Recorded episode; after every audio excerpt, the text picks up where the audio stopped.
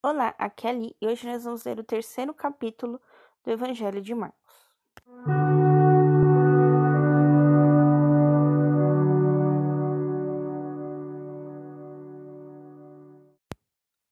Bem-vindos aos Novenáticos e hoje nós vamos ler o terceiro capítulo do Evangelho de Marcos. O homem da mão atrofiada. Jesus entrou de novo na sinagoga e estava lá um homem que tinha uma das mãos atrofiada. Eles estavam observando para ver se o curaria no sábado, a fim de poderem acusá-lo. Disse ele ao homem da mão atrofiada: Levanta-te e vem para o meio. Então perguntou-lhes: É permitido no sábado fazer o bem ou o mal? Salvar uma vida ou matar? Eles, porém, ficaram calados.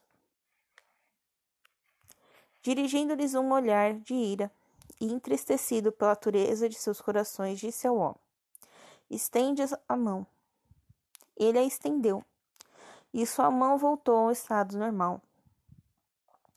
Então os fariseus saíram e logo deliberaram com os do partido de Herodes, procurando um modo de matá-lo.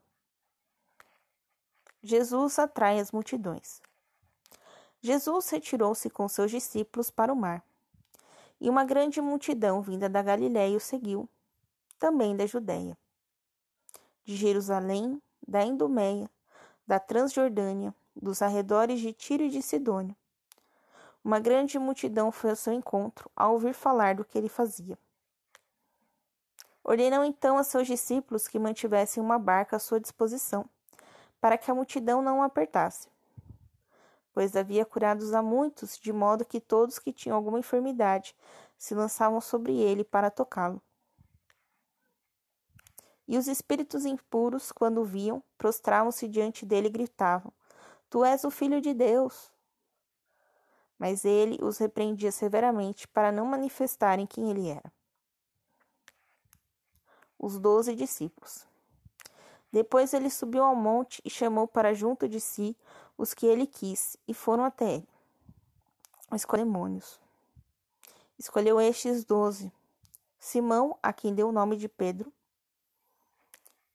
Tiago, filho de Zebedeu, e João, irmão de Tiago, aos quais deu o nome de Boanerges, isto é, filhos do trovão. André, Filipe, Bartolomeu, Mateus, Tomé, Tiago, filho de Alfeu, Tadeu, Simão o cananeu e Judas Iscariotes, aquele que o traiu. Jesus e seus parentes. Em seguida voltou para casa.